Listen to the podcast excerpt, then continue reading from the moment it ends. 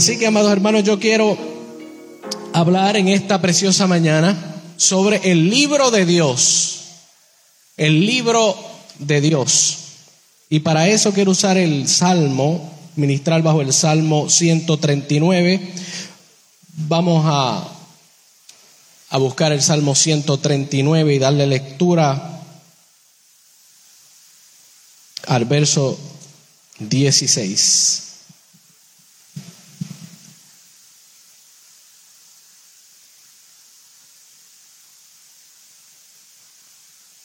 El libro de Dios. Aleluya.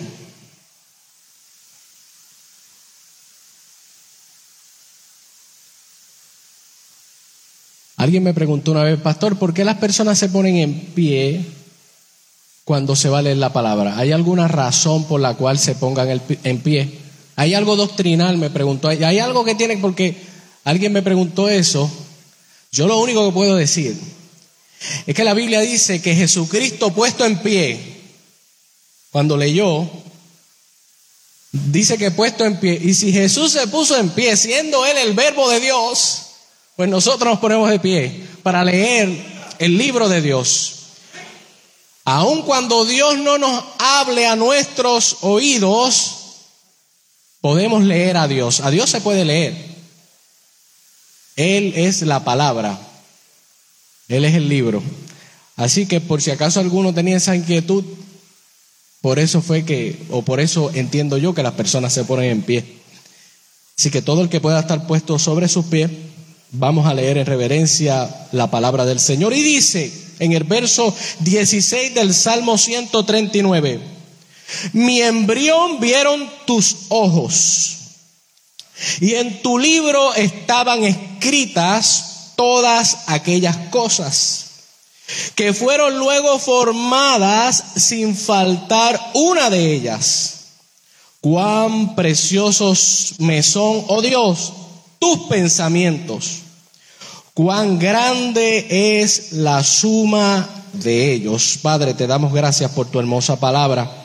Yo te ruego, Señor, que tú hables a los pensamientos, a las conciencias. Espíritu Santo, Espíritu de Dios, yo te ruego, Señor, que tú ministres esta palabra a los corazones necesitados. Que tú pudras el yugo, que tú rompas las cadenas, Dios. Que mientras tu palabra es predicada, Dios, yo te ruego que tú sanes a los enfermos y libertes a los cautivos. Por tu poderosa palabra, te lo pedimos, Padre, en el nombre de Jesús. Amén y amén. Tome asiento, que yo hoy voy a hablar del libro de Dios. El libro de Dios. Hay que hablar del libro de Dios. Es necesario hablar del libro de Dios. Y más en estos tiempos hay que hablar del libro de Dios.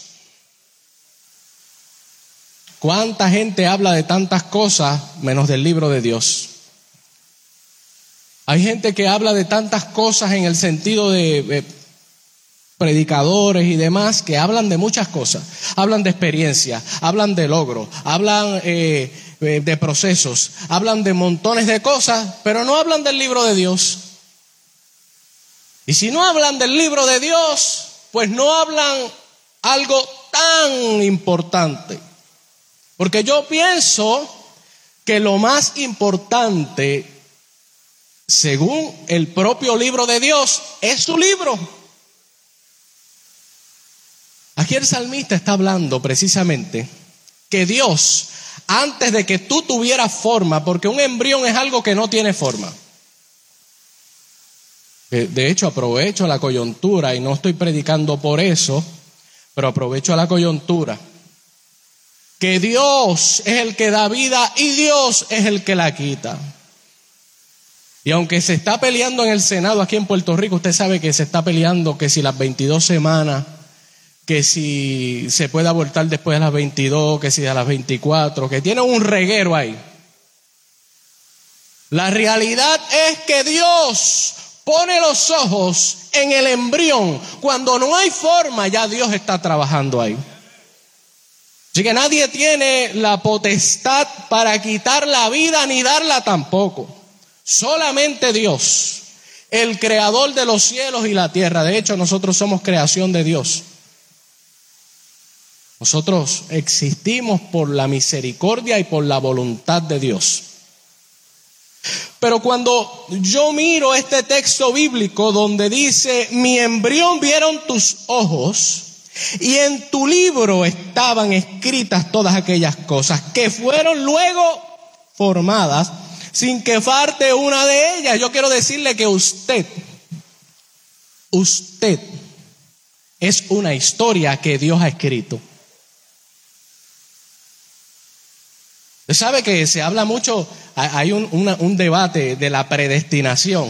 Usted sabe, hay un debate de la predestinación porque muchas personas no entienden que, que Dios tiene la autoridad para ese libro que ha escrito de ti, esa historia, el único que tiene la autoridad para borrar o añadir o quitar es Dios, no es usted. Pero de que hay algo escrito de usted hasta el final, hay algo escrito. De que usted no sepa el día que termina esa última página de usted, usted no la sabe ni Dios se la va a decir tampoco. ¿Te imagina que Dios le diga a usted, usted va a morir tal día, en tal fecha, a tal hora? Mira, el día antes usted Este es el santo más santo de todos los santos. De rodillas, a Dios que hacerte de rodillas, porque se enteró que en su página estaba escrito que el día después va a morir. De rodillas en la iglesia todo el día. Pero Dios no quiere eso. Dios quiere que usted lo ame por lo que Él hizo por usted. Pero eso Apocalipsis dice que los hipócritas no heredarán el reino de Dios, no puede haber. Usted sabe cuándo usted nace, pero cuando usted muere no sabe y ni tampoco se lo va a decir Dios. Hay sus excepciones porque yo quiero decirle que Dios es soberano. ¿Usted se acuerda de Ezequiel? Que Isaías fue y le dijo, mira, prepara tu casa porque te vas a morir. Dios me dice que te vas a morir. Y ese hombre dijo, ¿quién yo? No puede ser. ¿Cómo es posible? Y comenzó a llorar. Bueno, ustedes saben la historia. Ese hombre comienza a llorar, Dios mío, pero ¿cómo que me voy a morir yo? Se morirá otro, pero no debo ser yo. Dios mío, tú sabes cómo yo he vivido delante de ti. Tú sabes que yo temo. Y habló con Dios llorando. Y dice la Biblia que cuando Isaías todavía va por el patio, Dios le habla y le dice, Isaías, ve y mira otra vez que está allí llorando. Dile que le voy a dar 15 años más, que son buenísimos. ¿Se lo puede buscar en la Biblia? Y hay gente que cree que la predestinación la van a gobernar ellos. Eso lo gobierna Dios. Porque Dios tiene la potestad para cambiar la historia como Él quiera, cuando Él quiera, y no le tiene que dar cuentas a nadie. Así que, para los efectos, Dios había escrito que, que Ezequías moría ese día, pero entonces Dios viene y cambia la historia y dice, le voy a dar 15 años más. Y escribió un buen rato que ya usted sabe la historia, lo que pasó en esos 15 años que Dios le dio. Así que cada uno de nosotros tenemos una historia escrita, cada uno de nosotros. La historia comenzó en un plan divino, en el cielo, en la mente de Dios. Y por eso usted existe, porque Dios tiene una historia escrita de usted. ¿Se atreve a creerlo o no? Bueno, vamos a leer otra vez el Salmo.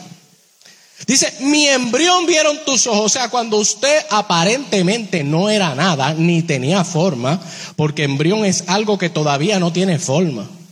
Dice, mi embrión vieron tus ojos y en tu libro estaban escritas todas aquellas cosas que fueron luego formadas sin que faltara una de ellas. Alguien dijo en un momento dado, nadie se muere en la... En la... ¿Ustedes saben de eso? Nadie se muere en la víspera, se muere en el día que le toca.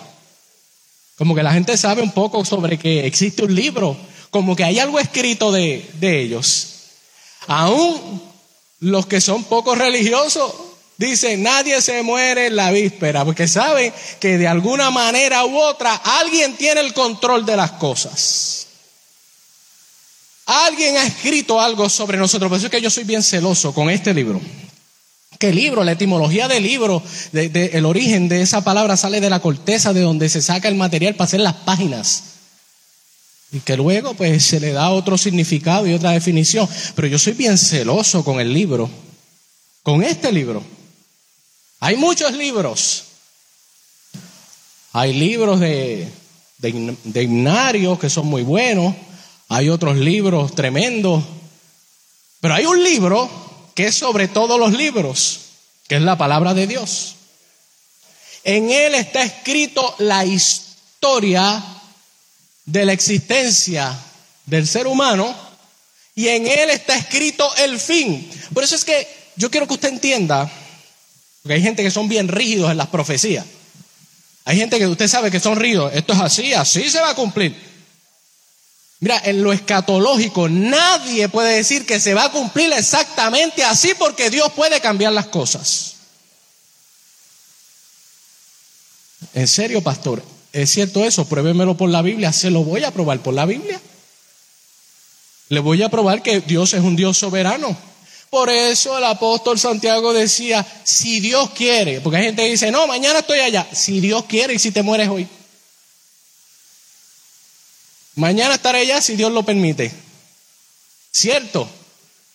Voy, mira, me voy a casar si Dios lo permite. Voy a tener 20 hijos si Dios lo permite. Si Dios lo permite.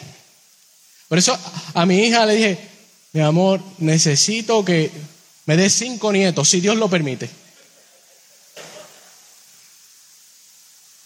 Cinco nietos y, y Paola cinco más, por lo menos diez.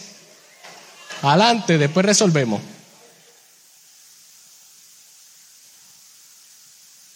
Hay algo escrito, no sé, yo no sé si Dios lo puso en mi corazón, pero debe haber algo escrito. Sobre esa gran realidad. Sobre usted hay una historia escrita. Y a mí me choca mucho esto de la predestinación y también de la escatología, porque yo creo, hasta el día de hoy, hasta hoy, a esta hora, yo creo que Jesucristo viene a buscar la iglesia. Yo creo eso. Y creo que cuando venga el arrebatamiento de la iglesia, que nos levantemos, van a haber siete años de gran tribulación en este lugar, para los que se queden. Así que la realidad es que eso es lo que está escrito. Pero que si Dios quiere hacer otra cosa, lo puede hacer.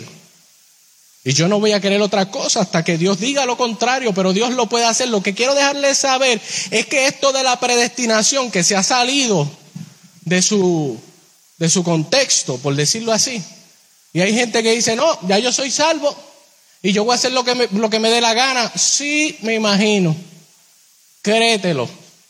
Te vas a topar con sorpresa porque Dios es Dios y tú eres su creación. Porque Dios nos llama a vivir en santidad y no en inmundicia. Porque Dios es santo. Y sin santidad nadie verá al Señor. De hecho, esto de la predestinación, que a mí me choca muchísimo, que hay gente que, eh, ¿verdad? Que esa parte la domina muy bien porque tal vez tenga unas debilidades, etcétera, etcétera, y le guste practicar el pecado, y justifican el capítulo 8 del libro de Romanos, precisamente en el verso 30 habla de, el apóstol Pablo dice, los que fueron predestinados. Pero en el capítulo 8 comienza diciendo, ahora pues ninguna condenación hay para los que están en Cristo Jesús, los que no andan conforme a la carne, sino al Espíritu. Aguántate eso hay un rato. La realidad es que nosotros tenemos que vivir conforme a la voluntad de Dios para que nuestra historia sea completa. Y usted no puede estar haciendo lo que usted quiera porque las cosas pueden cambiar. Se lo puedo demostrar a través de la palabra del Señor. En el capítulo 32 del libro de Éxodo, ahí nos encontramos en el verso 32 precisamente con Moisés, hablando unas palabras que a mí me llaman mucho la atención. Y él dice estas palabras, Moisés dice estas palabras que tiene que ver con un libro precisamente y Moisés le dice, Señor, si tú no perdonas a este pueblo, arráncame y bórrame del libro. De tu libro, bórrame. Se lo dice Moisés. Pero vamos al contexto del por qué Moisés dice que, que lo borre del libro. El asunto es que cuando Moisés está en el monte, hablando con Dios, porque para eso lo llamó Dios, para que estuviera con él, Cosa esta que el pueblo no entendía. Así que si su pastor se desaparece por un tiempo, usted ore por él, porque debe estar buscando a Dios, hablando con Dios, de alguna manera Dios lo llamó. Hablar con Él y necesita pasar tiempo con Él. Así que Moisés sube al monte a hablar con Dios. Y cuando sube al monte a hablar con Dios, entonces el pueblo se descontroló y dijo, ¿y dónde está Moisés? Que no baja, que llevan muchos días por allá. ¿Dónde está nuestro líder? ¿Dónde está nuestro líder? Y entonces se inventan, no sé quién se inventó eso, pero se inventaron la idea de hacer un becerro. Sí, porque dijeron, bueno, pues vamos a hacer algo, algo, algo, tiene que, que tomar el puesto de Moisés. Y hay veces, hay veces, amados hermanos, digo, en fiado no pasa eso, gracias a Dios, porque nosotros somos autónomos. Y, y hay lugares, con todo el respeto, hay concilio, que el pastor está lo más contento, la iglesia está lo más contenta y de allá envían una orden de que van a cambiar el pastor porque les dio la gana. Y el pastor después que estaba acoplado con los hermanos, mira, me tengo que ir, ahora llega otro. Y muchas veces lo que llega es un becerro. Y la iglesia se vacía, porque no fue puesto por Dios. Yo estoy hablando cosas reales, yo no estoy hablando aquí cosas que no sean reales.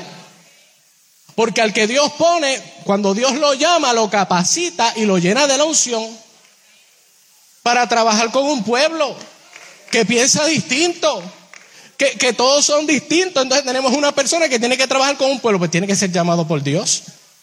No puede ser puesto por un hombre. Bueno, anyway.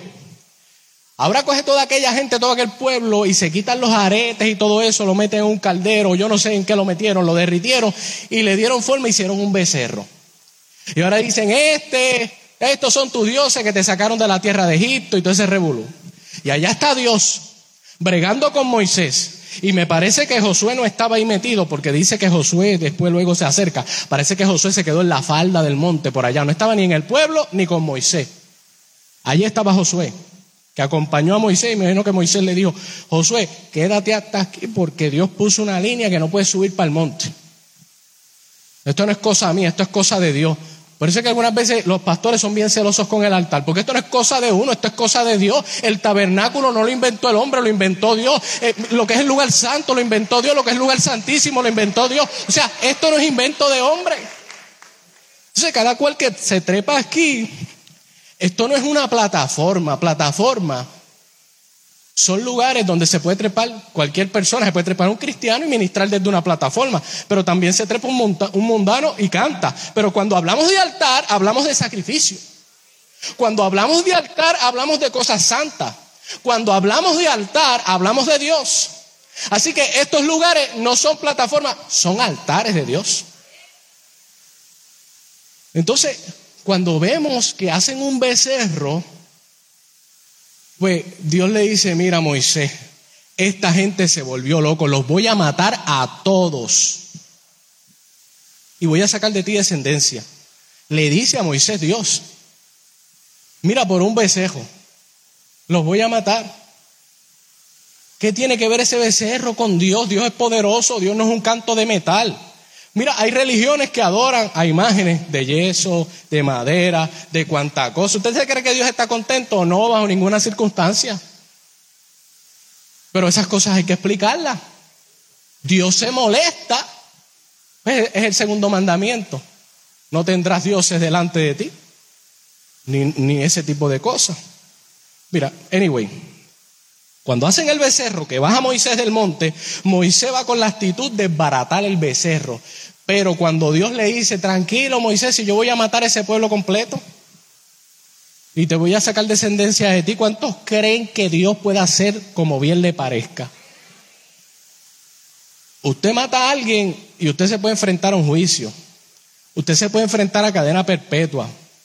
Pero Dios mata a alguien y ¿quién lo mete preso? Bueno, porque es el único que puede dar la vida y la puede quitar. Así que Dios dijo, los voy a matar, los saco del panorama y entonces saco descendencia de ti. Y ahí es donde me llama mucho la atención porque Moisés dice, Señor, no hagas eso. Es más, es donde es el primero que se atreve a decirle a Dios que se arrepienta. Vamos, ¿usted lo puede leer ahí? Capítulo 32 del libro de Éxodo. Moisés le dice a Dios, mi Señor, arrepiéntete, no hagas eso.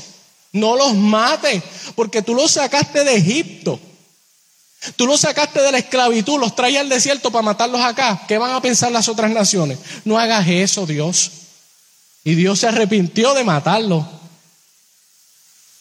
Pero si vamos por la predestinación, tú ves cómo las cosas cambian. Dios le prometió a Abraham que lo iba a bendecir. Y que, y, que Dios juró por él mismo.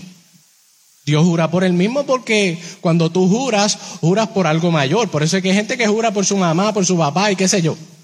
Porque tú juras siempre por algo mayor, pero, ah, pero Dios no encontró nada mayor que Él. Por eso Él jura por sí mismo. No hay nada más grande que Dios. Y Él jura por sí mismo a Abraham que lo iba a bendecir y que iba a multiplicar su descendencia como las estrellas del cielo, como la arena del mar. Y no tan solo eso, que esa misma bendición fue para Isaac. Y no tan solo para Isaac, sino para Jacob. O sea que había una promesa de parte de Dios, había una historia para ese pueblo hebreo de parte de Dios, pero las cosas comenzaron a cambiar. A tal extremo que Dios dice, bueno, yo había prometido eso, pero ellos no son dignos de esa promesa. Así que, o sea que las cosas pueden cambiar. Y se habla de un libro. Y se habla del libro de la vida. Se habla de un libro. Mire, cuando nosotros vemos la importancia de este libro, que vamos a hablar ahora del libro, o de qué libros, porque hay libros y hay un libro. Y vamos a hablar sobre eso. Pero cuando nosotros hablamos de el libro, de el libro de la vida, ese es el mismo libro que Jesucristo le habló a los discípulos me parece que en el capítulo 10 del libro de Lucas, cuando ellos salen a ministrar, que hubo una unción poderosa sobre los 70 que fueron a ministrar y fueron y echaron fuera demonios, hicieron milagros. Está por ahí en el capítulo 10 del libro de Lucas. Y entonces comienzan a hacer milagros y prodigios y regresan donde Jesús le dice, Señor, los demonios se nos sujetan. Esto es poderoso. Hemos hecho milagros, prodigios. Y Jesucristo le dice, no se regocijen mucho por eso. Más bien regocíjense en que sus nombres estén escritos en el libro, o sea, en los cielos. Eso es lo importante. No importa lo que tú hayas alcanzado, dejaste de alcanzar, lo importante es que tu nombre esté ahí anotado. Eso es lo importante. Al fin y al cabo, ¿cuántos años nosotros vamos a vivir aquí? Pocos años, hablando de una eternidad, es nada, es como un día de vida. 70, 80, los más robustos. Así que la Biblia precisamente expresa, habla, dice que hay libros y un libro. Ahora bien, yo creo que hay un libro que es el libro de la vida, que es un libro viviente. Dije que es un libro viviente, que ese libro precisamente es viviente por la fe en él. ¿O usted no cree que hay gente, mira, usted no sabe cuánta gente yo he visto que no le sirven a Dios? Y tienen en la sala el Salmo 23, el Salmo 91. Yo se los puedo citar, pero, pero cuando yo miro, yo a la segura que debe tener el Salmo 23. Miro así, digo, ¿ves? Salmo 23. Y cuando otra casa, de seguro que tiene el Salmo 91. Salmo 91. ¿Por qué? Porque piensan que eso espanta a los espíritus o cosas, qué sé yo, no sé. No es cuestión de tú conocer lo que está escrito. Eso lo conoce el enemigo de las almas. Eso lo conoce el enemigo de las Es más, la gente del mundo conoce la escritura muchas veces. Es tener fe y vivir lo que dice ahí. Es ser parte de lo que dice ahí. Es que tu nombre esté escrito en el libro de la vida. Nosotros vemos que Jesús es el verbo de Dios. Capítulo 1, verso 1 de Juan, del Evangelio de Juan. En el principio era el verbo. Eso yo lo he citado mil veces. Que me gusta mucho. Porque es la palabra. En el principio es el verbo, o sea, en el principio es la palabra. La palabra estaba con Dios y la palabra era Dios. Y todas las cosas por la palabra fueron hechas. Tremendo. Ahora en el verso 14 dice que aquella palabra, aquel verbo, se hizo carne y habitó entre nosotros. Y vimos su gloria, a mí me parece ver un libro, un libro que le llamaban Jesús. Me parece ver un libro que le llamaban Jesús, porque ese libro se expresaba. De hecho, cuando nosotros eh, leemos la carta a los hebreos, en la carta a los hebreos precisamente dice que la palabra de Dios, que ese libro, que la palabra de Dios es viva, no es muerta, es viva y es eficaz. Es la palabra de Dios. El libro parece que tiene vida por la fe. Hay gente que quiere las promesas de aquí. ¿Usted quiere las promesas de aquí? Pues claro, ahí están las promesas. Pero hay condiciones, sí o no. Hay, unas promesas ahí poderosas. Todo el mundo quiere prosperar, todo el mundo quiere echar para adelante, todo el mundo quiere que Dios esté con... Pero hay unas promesas que tienen que ver con el libro. Vamos a ver qué dice, bueno, eso lo debe conocer la mitad de las personas aquí, o una cuarta parte debe saberlo de memoria, pero cuando nosotros buscamos en el libro de Josué, yo quisiera leer Josué, en el capítulo, precisamente en el capítulo 1, en el verso 7, capítulo 1 del libro de Josué, verso 7, dice, le dice Dios a Josué, solamente esfuérzate y sé muy valiente para cuidar de hacer conforme a toda la ley que mi siervo Moisés te mandó. Porque esforzarse, hermano, no es algo que uno como que, ay, sí, quiero hacerlo. Es que te tienes que esforzar. Es que en el ministerio no es que tú no tengas deseo de ir, es que tienes que ir. Es que el que quiera seguir en pos de Jesucristo tiene que negarse a sí mismo, tomar la cruz y seguirlo. O sea que hay unas promesas poderosas aquí, pero hay unas realidades que nosotros tenemos que cumplir solamente, solamente, le dice, solamente, esfuérzate y sé muy valiente para cuidar de hacer conforme a toda la ley que mi siervo Moisés te mandó. No te apartes de ella ni a diestra ni a siniestra, para que seas prosperado en todas las cosas que emprenda. Nunca se apartará de tu boca este libro Está hablando de un libro, está hablando de Dios, de la ley de Dios, de lo que Dios estableció. Dice, que nunca se aparte de tu boca este libro de la ley, sino que de día y de noche meditarás en él, para que guardes y hagas conforme a todo lo que en él está escrito, porque entonces, mira ahí, porque entonces harás prosperar tu camino y todo te saldrá bien. ¿Tienen la contestación por qué no sacan los pies del plato? Porque hay gente que dice, pastor, yo no saco los pies del plato. Y yo le digo, pero tu vida va conforme al libro. Bueno, yo aprendí que dicen, ayúdate que yo te ayudaré. Pues eso no está en el libro. Eso no está ahí. Eso no es lo que dice el libro. Porque hay gente que tiene sus propios libros. Hay gente que tiene su libreto, pero no es el suyo, es el de Dios. Es lo que Dios estableció. Es lo que Dios quiere para el hombre. Lo que Dios quiere para el hombre es perfecto. Lo que Dios quiere para usted es perfecto, pero es conforme a la palabra de Dios. Cada cual puede tener sus pensamientos, sus ideales. Por eso es que hay tantas denominaciones y hay tantas religiones. Y hay tan, porque la gente hace su propio libro y quiere creer lo que bien le parezca, pero yo tengo noticias. Todos esos libros pasarán, todos esos cuentos de camino pasarán. La palabra de por sí se encarga de acordarnos que el cielo y la tierra pasarán, pero su palabra nunca pasará. Su palabra siempre permanecerá, siempre estará la palabra. Así que es necesario que nosotros podamos entender que de alguna manera u otra nosotros nos vamos a confrontar con un libro. Con un libro. Y dije, cuando hablé de la predestinación, que las cosas pueden cambiar.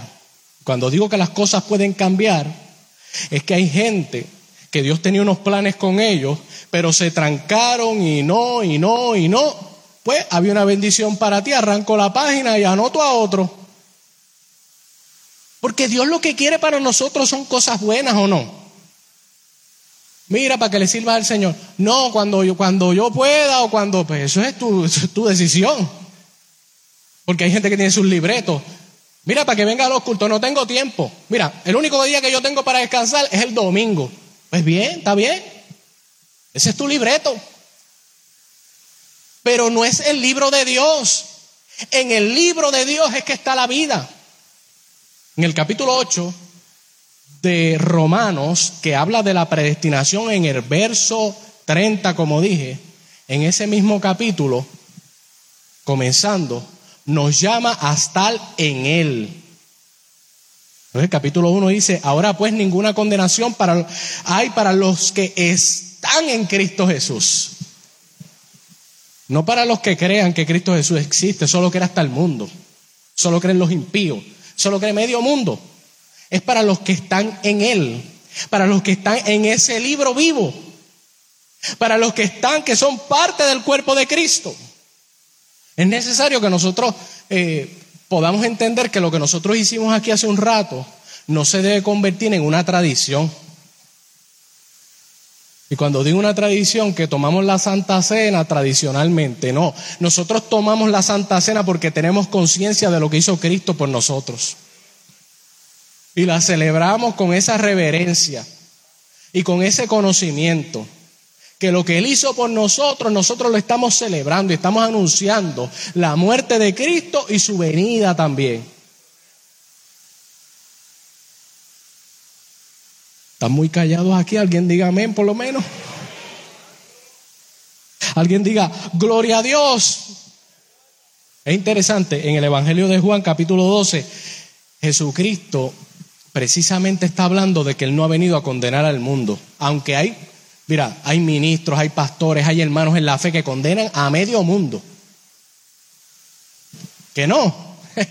Cuando la gente se convierte, hay que, tener, hay que mandarle un freno. Porque ellos piensan que cuando se convirtieron, se convirtieron en querubines. No. Y le ven pecados a todo el mundo y faltas a todo el mundo. Todavía no se han leído el libro cuando ya quieren poner en disciplina a la gente. Y, hay personas que predican desde estos lugares y someten a una grey a algo que ellos no viven. ¿Que no pasa? Pues claro que pasa. Pasó en el tiempo de Jesucristo. Jesucristo no le dijo a aquellos eh, sacerdotes y aquella gente de la alta alcurnia religiosa, no le dijo sepulcros blanqueados, generación de víbora. A eso los trataba fuerte. Por eso es que el que está como líder, como ministro, el que el que puede estar en una posición como esa, tiene que tener esa conciencia. Que si se zafa un golpe, al más duro que le va a dar es el que está acá arriba. Eso es la realidad del Evangelio. Por eso es que yo le digo, no ponga los ojos en mí, no ponga los ojos en mí nunca, póngalos en Cristo Jesús que está en medio de nosotros, porque la iglesia es de Él. Porque Él fue el que murió, yo no morí por ustedes, Él murió por mí y por ustedes también. Yo simplemente lo que llevo es un mensaje. Dios me escogió para llevar un mensaje al pueblo, pero cuando yo llevo ese mensaje yo me lo aplico, créame. Yo me lo predico a mí mismo. Mi conciencia está día y noche predicándomelo a mí mismo. Me lo creo y después lo predico. Y yo creo fielmente que hay una historia escrita de nosotros. Y creo fielmente que nosotros vamos a estar escritos en un libro, en un libro, dije, en un libro. Como dije en el capítulo 12 del Evangelio de Juan, que Jesucristo no vino a condenar a nadie. De hecho, él mismo expresa y dice, yo no he venido a condenar a nadie. La gente tiene quien los condene. Así lo dice, lo puede buscar ahí. Dice, la gente tiene quien los condene. Los va a condenar en el día postrero las palabras que yo estoy hablando. Él es el libro.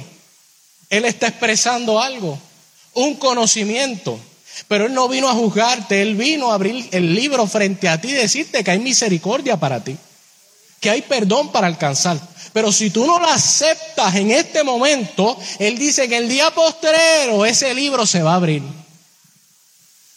Pero ¿y cuánta gente han tenido oportunidad? Mira, Dios es justo.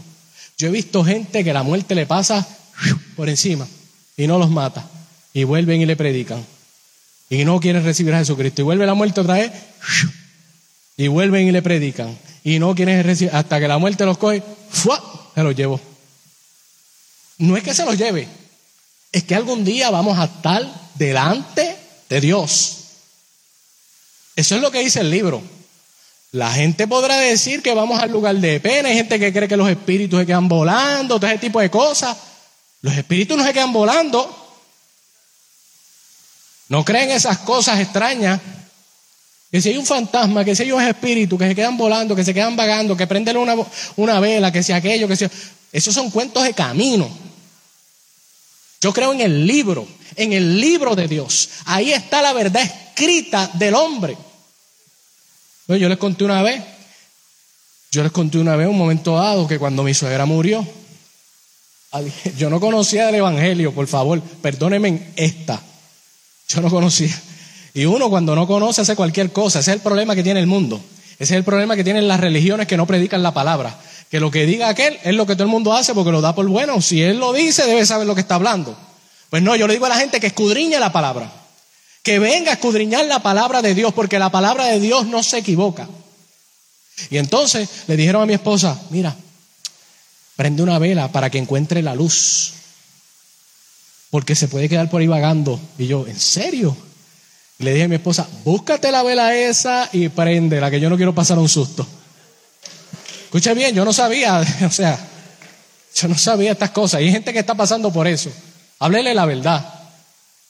Y, yo, y, mi esposa la puso encima de la lavadora. Prendió la vela allí porque, ponla ahí, que este es el lugar donde yo no me quiero encontrar. Mira, hermano, el capítulo 16 del libro de Lucas dice lo que pasa cuando una persona se muere. Y si lo dijo Jesucristo, que es el libro, si él dijo eso, yo lo creo. ¿Usted se atreve a creerlo conmigo? En el capítulo 16 de Lucas, precisamente Jesucristo dijo, se murieron dos personas. Y él, expresa la historia porque los discípulos tenían esa confusión. Y él dice, se murieron dos personas, un rico y otro llamado Lázaro. Lázaro según lo que está ahí escrito, estaba bien con Dios. Y dice que los dos murieron. Y uno de ellos fue tomado y llevado al seno de Abraham, al paraíso, traducido es el paraíso. En ese mismo momento, ni se quedó por ahí dando vueltas, ni jalando los pies, ni nada de eso. Él se fue al cielo. Pero también murió el otro, que según la Biblia parece que no estaba bien con Dios. Y se murió y cuando vino a ver estaba en un lugar de tormento. Y él dice que habían llamas, ahí lo dice en el capítulo 16. El tipo no se quedó vagando, ni dando vueltas, ni jalando los pies. El tipo se fue para las pailas del infierno, ahí lo dice, Jesucristo lo dijo y yo lo creo. Sí, que se fue para allá abajo y allá abajo decía, este calor que hace aquí, esta llama me consume. Estoy desesperado. Adiós. Pero se murió. No se murió. Y no lo entejaron. ¿Qué pasó? No, que lo que pasó fue que salió del cuerpo. El cuerpo se quedó en la tierra, pero él se quedó vivo. Y se fue para el lugar que escogió. Aquí no me pueden echar la culpa a mí si alguien va para ese lugar. Yo he predicado el Evangelio. Yo le he dicho a la gente, yo los bautizo y quieren que los bautice, yo hago lo que sea. Yo predico el Evangelio, yo predico a Cristo. Yo digo, hay oportunidad mientras hay vida y esperanza. Yo no quiero encontrarme de frente con Dios y que Dios me diga, le estuviste pasando la mano al pecado, a que... El pecado se llama por su nombre. Si es pecado, es pecado. Si está mal, está mal. Y se corrige mientras hay vida y hay esperanza. Cuando la persona se muere, ya no hay break. Digo, si alguno practicó eso, yo me sé el Ave María, aunque no era muy religioso, créame. Yo no era religioso, pero me lo sé. Porque cada vez que se moría alguien, yo estaba ahí, taca, taca, taca, taca. Yo no sé si quién practicó eso. ¿Habrá alguien aquí que fue Levánteme la mano si hubo aquí un católico, alguien que fue católico. Pues vamos a dar una misa aquí porque aquí todo el mundo era católico. Una realidad, hermano, el desconocimiento no te exime de la realidad del libro. El libro está desde antes que tú nacieras. Si tú no quieres leer el libro, eso es asunto tuyo. No tan solo leerlo por leerlo, sino orar y pedirle a Dios que te hable, porque ese libro tiene vida, porque la palabra de Dios es viva y es eficaz. Bueno, vamos al capítulo 20, verso 12 del libro Apocalipsis. Pastor, usted ha predicado por encima de la Biblia, he predicado por encima del libro. Te hablo de Génesis, usted habló del libro de Josué, usted habló de los salmos, usted habló de los evangelios, y ahora brinca para Apocalipsis, pues a mí me interesa hablar del libro. Dije, a mí me interesa hablar del libro, porque el libro, desde Génesis hasta Apocalipsis, es palabra de Dios. Y el tema precisamente es el libro. Bueno, Apocalipsis capítulo 20, el verso 12. Capítulo 20, verso 12. Esto es una revelación del que escribe este libro, que es Juan. El apóstol Juan escribe este libro de las cosas futuras, de la historia que Dios escribió de la humanidad, de las cosas que van a suceder. Dice, y vi a los muertos grandes y pequeños de pie ante Dios. Ahí, van a aparecer toda esa gente que, que tuvieron la oportunidad de presidir un país, una nación, gobernante, que tuvieron esa oportunidad, aquellos grandotes, tú sabes, los grandotes, que Dios delegó en ellos algo muy importante, hicieron lo que bien les, les parecía. Todos aquellos se van a parar delante de Dios. Yo quisiera que esto lo escuchara el Senado, la Cámara y el gobernador. Y si se puede, el presidente de los Estados Unidos. Que Dios se le va a parar de frente y le va a decir, ¿por qué tú aprobaste que mataran los niños en el vientre de la madre? ¿Quién eres tú? Y explícate ahora. Yo quiero escuchar eso.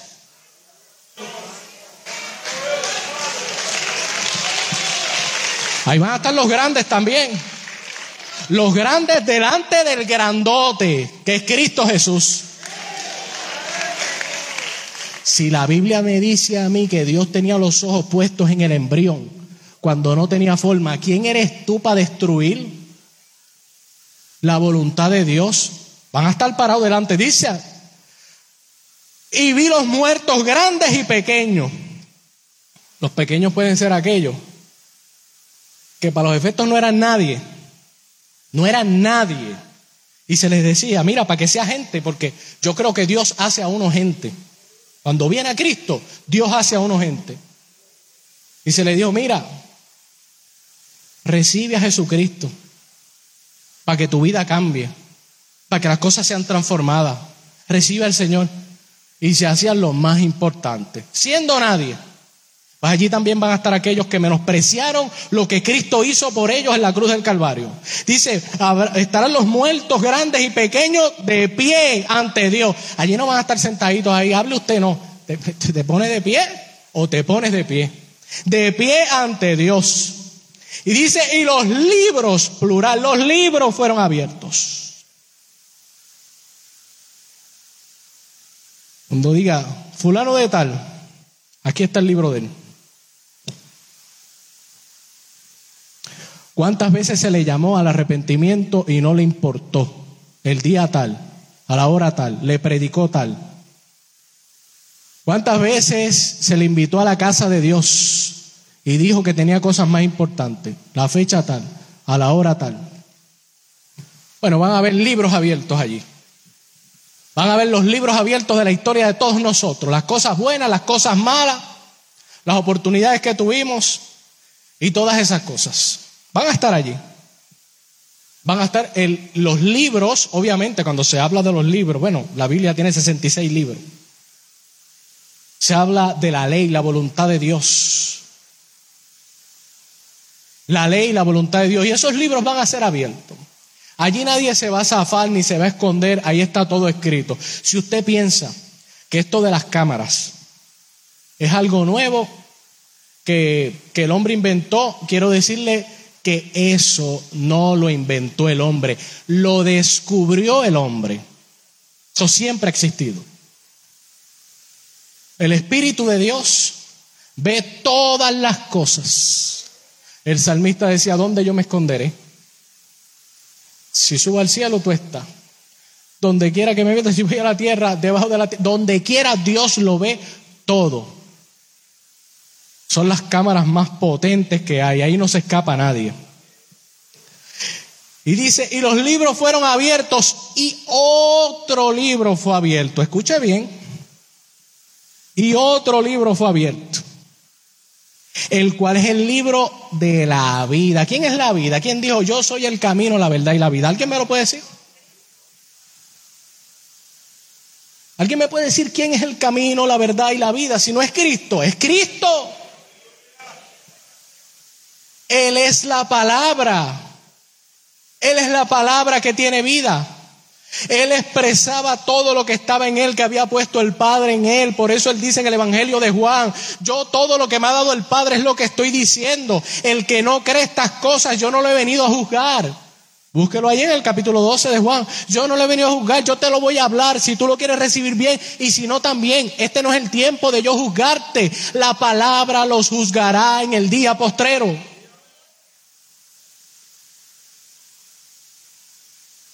Y fueron juzgados los muertos por las cosas que estaban escritas en los libros, según sus obras. Y dice, y el mar entregó a los muertos que había en él. Y la muerte y el hada entregaron a los muertos que habían en ellos. Ahí no se escapó nadie. Y fueron juzgados cada una según sus obras. Y la muerte y el hada fueron lanzados al lago de fuego. Y esta es la segunda, o esta es la muerte segunda. Verso 15, aguante eso ahí porque voy a culminar con esto. Verso 15. Y el que no se halló inscrito en el libro de la vida fue lanzado al lago de fuego. En el libro de la vida. Cuando abran ese libro, el que está en él, como dice el apóstol Pablo, ahora pues ninguna condenación hay para los que están en Cristo Jesús. El que está en Dios, el que está en Cristo Jesús, no debe temer, porque no hay ninguna condenación para él. Porque cuando abran el libro de la vida, ahí aparece tu nombre, usted debe estar tranquilo. Es que va a haber gente que yo me los imagino. Tiene que aparecer un puertorriqueño allí. No, búscate bien, que yo debo aparecer por ahí, como siempre. No, no, no, chécate bien. Vuelve y lee que debe estar ahí, si yo sé. Ni que yo. Siempre hay uno. Yo quiero decirte que mientras hay vida hay esperanza. Que el libro de Gálatas, precisamente el apóstol Pablo decía, no os engañéis, Dios no puede ser burlado, todo lo que el hombre sembrare, eso segará. Hay un gran sedazo, el sedazo es el libro de Dios. Dije el libro de Dios, la palabra de Dios. Yo no te prediqué de cuentos de camino, ni te prediqué de otra cosa, ni te hablé de los éxitos, ni de los fracasos, ni que si me colgué, que si saqué mala nota, que si Dios me bendijo con aquello, que si Dios me dio aquello, que si Dios me prosperó en aquello. Yo no te prediqué eso. Yo te prediqué by the book, por el libro. Es por el libro.